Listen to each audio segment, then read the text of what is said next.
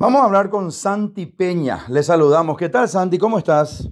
Hola, Rodolfo. ¿Cómo estás? Un saludo grande para vos y para toda tu audiencia. Muchas gracias. Estamos en Radio Primero de Marzo, en el programa Vamos por Más Paraguay, y queremos saber por qué decís que no es tiempo de, eh, eh, no es tiempo electoralista de hablar de campañas políticas, de hablar de una candidatura. ¿No estás de acuerdo con eso? Hay otras prioridades, Santi. Así mismo, sea, que nosotros, bueno, venimos trabajando ya hace muchísimo, hicimos un esfuerzo enorme para las municipales, tanto las internas el 20 de junio como las nacionales eh, el 10 de octubre. Y ahora se abre un periodo que va hasta diciembre del próximo año, un año y tres meses para las internas partidarias. Y creemos que el electoralismo prematuro o el electoralismo permanente le termina perjudicando muchas veces al país, ¿verdad? los momentos políticos son súper importantes, son los momentos, y las leyes electorales establecen los periodos donde uno tiene que inscribir las candidaturas, cuáles son los periodos para hacer eh, publicidad, o sea, está todo de alguna manera reglamentado y lo que busca de alguna manera es que haya cierto orden, ¿verdad? Entonces, ahora, nosotros obviamente no podemos controlar lo que haga cada una de las personas, ¿verdad? Y en este caso hay algunos que inclusive ya antes las internas ya estaban lanzados, ya que estaban queriendo instalar candidaturas y, nosotros hemos sido muy abiertos en decir, hoy no es el momento, creemos que ahora eh, hay que concentrarse en las candidaturas de la lista 1 y después habrá tiempo. Esto terminó hace apenas eh, nueve días, ¿verdad? O sea, el, 10 de octubre, estamos 19, apenas nueve días que terminaron y, y obviamente creemos que todavía faltando un año, tres meses, deberíamos enfocarnos nuestras energías en, eh, en poder ver los problemas que tiene el Paraguay, la situación económica, estamos saliendo de esta situación de la pandemia. Ahora, si nos quieren llevar al plano electoral, que, está bien, pueden haber personas que ya se hayan tirado a la pileta pensando, aún creyendo que haya agua y no hay agua, eh, a mí no me van a llevar a una disputa personal y mucho menos de agravio, porque simplemente no es mi estilo. A mí me van a encontrar siempre para poder debatir ideas, proyectos, cuál es la visión del Paraguay que nosotros tenemos, ¿verdad? que yo creo que es fundamental y ojalá el electorado valore esa discusión antes que simplemente el atacar el intercambiar agravios.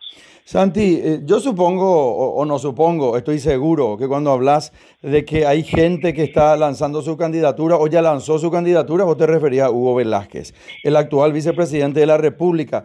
Ahora, eh, yo, pregunto, cuando, cuando estás diciendo que quieren llevarte a una circunstancia de agravios, de, de, de, disputa personal, hasta si se quiere, eh, ¿Hugo Velázquez planteó eso en algún momento, Santi? Y bueno, él eh, dice que yo soy el secretario de, de Carte, que yo soy el Tendiguay, ¿verdad? O sea, obviamente lo que trata es de descalificarme eh, por, eh, obviamente, haber trabajado con el presidente Horacio Carte, haber sido ministro de Hacienda, ¿verdad? Y haber estado y ser hoy un, militante del movimiento no colorado que le tiene a él como líder del movimiento. Así que, pero eh, digo que entiendo que lo que él busca es tratar de entrar en esa confrontación y esa polarización más que plantear ideas de cómo salir adelante. Justamente estuve hablando hace unos días con un referente muy importante del Partido Colorado y tocamos ese tema justamente del tema de los agravios personales, porque vamos a recordar, Santiago, que una vez finalizada la contienda eh, electoral, ¿verdad? Empieza, o sea, eh, eh, interna, empiezan las generales, ¿verdad? Y vamos a acordarnos lo que pasó cuando eh, no hubo una reconciliación posterior entre Blanca Ovelar y Luis Alberto Castiglioni, que le costó la caída al Partido Colorado cuando Fernando Lugo fue proclamado presidente de la República no se debería entrar entonces en agravios personales y en, y en contiendas eh, eh sangrientas, vamos a decir, porque finalmente a lo mejor posteriormente no se pueden limar asperezas y eso inclusive le puede costar la caída al Partido Colorado, ¿verdad? Es así mismo, yo creo que ahí abundan las experiencias y no solamente el, el caso del 2008, creo que inclusive hoy podemos ver en distritos importantes de Ciudad del Este, ¿verdad? En Ciudad del Este hay una división muy muy profunda al interior de la licencia del Partido Colorado, que es lo que le lleva a, esta caída en, las elecciones municipales y que el Partido Colorado no haya podido recuperar, no porque enfrente hay un virtuoso que tiene una excelente gestión, sino por nuestras propias diferencias ahora y la incapacidad de poder encontrar eh, a través del diálogo eh, la unidad, ¿verdad? Yo por lo menos me ubico entre el grupo de personas dentro del Partido Colorado que creemos que la concordia eh, no es una plataforma electoral, la, concordia es un estilo de vida, es como nosotros nos tenemos que conducir en el día a día, sea en una interna, sea en una general, ¿verdad? La concordia y la fraternidad son una de las bases, de los pilares que pensó en su momento el general Bernardino Caballero cuando pensaba en un partido político que pueda ser responsable de construir la patria allá en 1887. Así que yo por lo menos me anoto en esa línea de pensamiento.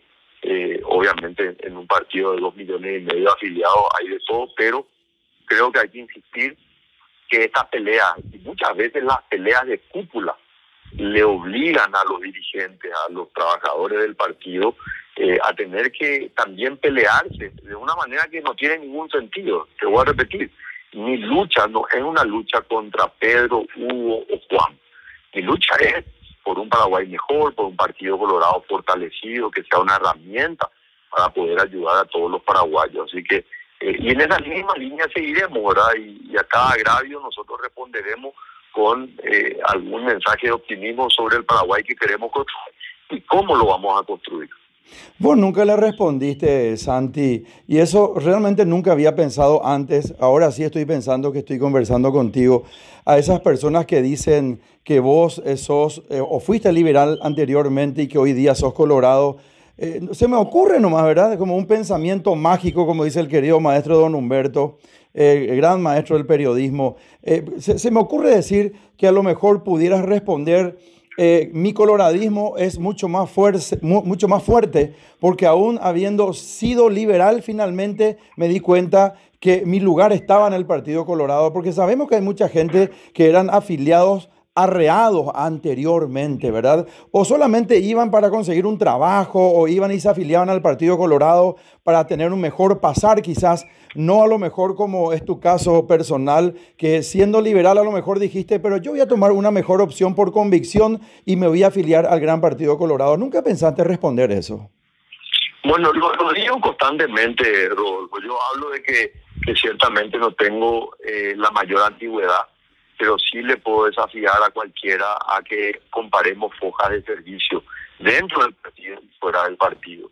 Y, mi foja es una foja impecable y así lo seguiré haciendo, trabajando para que eh, sobre mi espalda haya eh, un, compromiso paraguayo, ¿verdad? Que es un poco lo que pedía también Bernardino Caballero, hace un buen colorado exigía que primero hay que ser un buen paraguayo.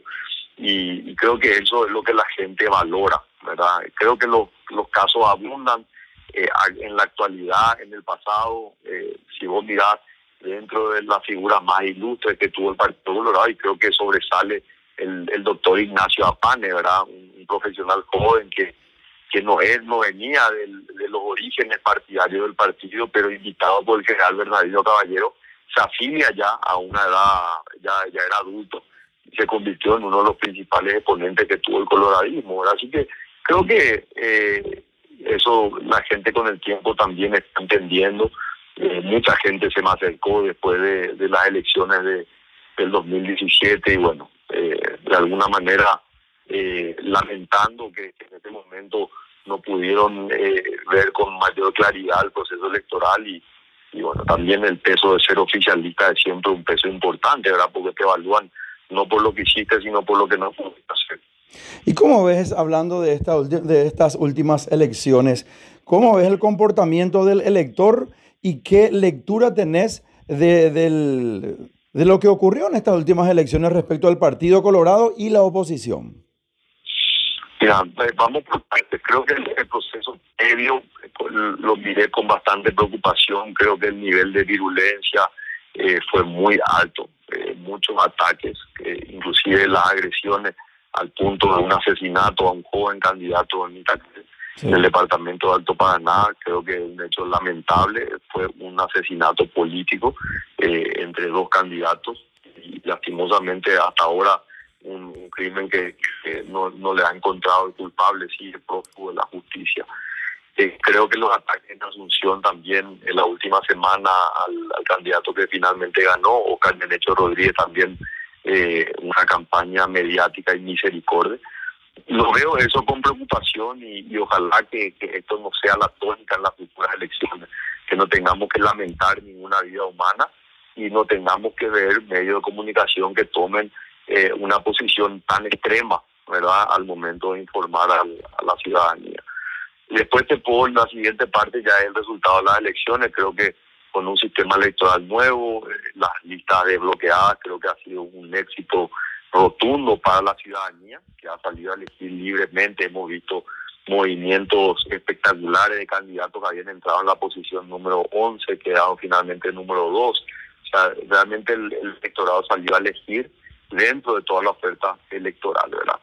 Y ya en un término más eh, particular del Partido Colorado, creo que fue un éxito tremendo, una, eh, una mejora cuantitativa más intendencias municipales, más concejalías municipales y también una mejoría cualitativa. Se ha dado una renovación en prácticamente todos los distritos. Eh, ha habido una renovación de, los miembros de las juntas eh, municipales, lo cual creo que es una, un claro ejemplo que el, que el partido goza de una buena salud cívica que hace que los jóvenes acerquen, participen y hoy sean protagonistas en los procesos electorales. No se habla de una, bueno, vos no querés hablar de, ninguna circunstancia electoral, pero yo no puedo sustraerme a esa circunstancia. Eh, se habla quizás de, alguna alianza entre Añetete y el, el y Honor Colorado, a lo mejor hacer una lista de consenso. ¿Hablaron contigo? ¿Pensaste en algo? ¿Qué nos comentás? No, no, conmigo nadie habló. Eh, al menos que yo sepa, no, no hay una conversación. Sí, insisto que la concordia, más que una plataforma electoral, eh, debe ser un modo de convivencia. Deberíamos ser capaces, yo no tengo ningún problema de sentarme a hablar con quien sea. Eh, estoy abierto, eh, creo que, como se dice, el libro de pase está abierto y nadie tiene que ser obligado a, estar en un lugar que no se siente cómodo, ¿verdad? Así que yo por mi lado estoy totalmente abierto a conversar con quien sea y creo que en muchos distritos, creo que en muchos distritos sí se pueden generar alianzas interesantes, no tiene sentido ir a disputas internas simplemente por disputar, ¿verdad? Entonces, eh, creo que el escenario es bastante auspicioso de aquí para adelante. Santi, hace un tiempo me preguntaron cuál es la mejor profesión, abogado, arquitecto, ingeniero, etcétera. Y yo le dije, el, no sé la mejor profesión, pero el mejor título, rótulo que puede tener un ser humano, y hablando de un varón, es el de buen tipo. El famoso, él es un buen tipo. Y esto digo porque, amén de que tengo también proximidad con Hugo Velázquez y muchos referentes y muchas autoridades, yo te conozco también y yo puedo dar fe que vos sos un buen tipo. Dicho esto, Santi, eh, teniendo ese título, ese rótulo de buen tipo, de buena gente, y como bien dijiste, una carrera intachable, porque estuviste en la función pública y muchísimos años, y no solamente eh, en el Paraguay, sino que en el extranjero también, pero eh, hablando, hablando de Santiago Peña, Santi Peña, ¿por qué en un caso dado la gente le tiene que votar a Santi Peña? Si bien, repito, no querés tocar un tema electoral, pero si es que yo te pregunto y nos está escuchando una gran audiencia como es eh, costumbre, eh, que se escuche Vamos por Más Paraguay a través de Radio Primero de Marzo, ¿Por qué la gente le tendría que votar a Santiago Peña? ¿Qué tiene Santi Peña que pueda cambiar el camino, el destino, darle más luz al Paraguay y darnos días mejores? ¿Qué tenés vos, Santi? Contanos. A ver, eh, primero parto de, un orgullo eh, paraguayo. Tengo un tremendo orgullo de, haber nacido en esta tierra, después de haber recorrido el mundo. Te digo, eh, y si estuviésemos hablando a solas, te puedo confirmar, este lugar más maravilloso para haber nacido y para vivir. O sea, no existe en el mundo un país tan maravilloso como el Paraguay de gente noble. Y me siento tremendamente orgulloso. Eh, viví en el exterior y en un momento de mi vida decidimos con la familia volver al Paraguay porque eh, queremos ser parte de, esa generación que va a transformar el Paraguay. Me formé en, materia de política pública, en, en la gestión pública, trabajé en esa materia y hoy te puedo decir con mucha seguridad, podemos transformar el Paraguay. El Paraguay puede ser un mejor lugar para las personas, puede ser un mejor lugar para las familias, indistintamente del origen eh, que ellos tengan, si las circunstancias de la vida les llevaban a nacer en, en una familia humilde, puede tener las mismas oportunidades y debería tener la posibilidad de crecer eh, económicamente y socialmente a lo largo de su vida. Y eso se puede hacer. ¿Cómo se puede hacer? Con una gestión pública, con una gestión política en beneficio de la ciudadanía. Entonces, eh, parto de un optimismo tremendo y de un amor tremendo al Paraguay y estoy convencido que yo y muchos otros, ¿verdad? Porque el Paraguay no lo va a construir una persona, el Paraguay no lo va a transformar una persona. Va a ser una generación de paraguayos y de paraguayas que salgan a trabajar de manera decidida, con, con conocimiento, con idoneidad, con honestidad hacia un Paraguay en beneficio de todos los paraguayos. Mucha agua todavía va a correr bajo el puente. Eh, veremos qué sucede y cómo se van alineando los astros. Santi, yo te agradezco mucho. No quiero terminar esta conversación contigo sin preguntarte cómo está la familia, la esposa, los hijos, mi, mi, querido sobrino Gonzalo, ¿cómo andan ellos? Muy bien, estamos muy bien. Leti, acá está al lado mío, está súper bien. Te, agradezco mucho, te recuerdo de ellos. Gonzalo también súper bien, trabajando él eh, en un emprendimiento eh, personal y realmente muy contento. Y Constanza a días de cumplir 16 años también eh, muy muy feliz, ¿verdad? Y como todos los jóvenes, haber pasado este año y medio encerrado fue eh, de un enorme desafío, ¿verdad? Así que bueno, acompañándole en la, en la adolescencia, que, que es un periodo para los padres siempre muy desafiante, voy ya con hijos grandes, ¿verdad? Pero eh, es, el, siempre gran desafío que tenemos los padres acompañar a nuestros hijos. Y en mi caso, eh, conté la anécdota una vez que, que terminadas las elecciones, la noche misma, las internas, no, llegamos a casa con, con Leti y los dos chicos y sentados en la cocina comiendo algo. Eh, Gonzalo me dijo, Gonzalo que es muy reservado, no era hablar mucho y, involucrarse en, en, temas públicos mucho menos, era donde dice, mira papá, capaz que hoy perdiste una elección, pero pensá que ganaste una familia. Y, y así lo trato de hacer, ¿verdad? Eh, entre las responsabilidades laborales y las responsabilidades políticas, compartir con la familia a lo máximo se puede siempre eh, una enorme satisfacción. Así que te agradezco mucho y, y, el mismo cariño para vos, para esa gran productora y compañera que tenés, Marlucy, y, y a toda tu familia. Gracias, Santi. Muchísimas gracias. El aprecio de siempre. Bendiciones a la familia y en contacto permanente. Un gran abrazo.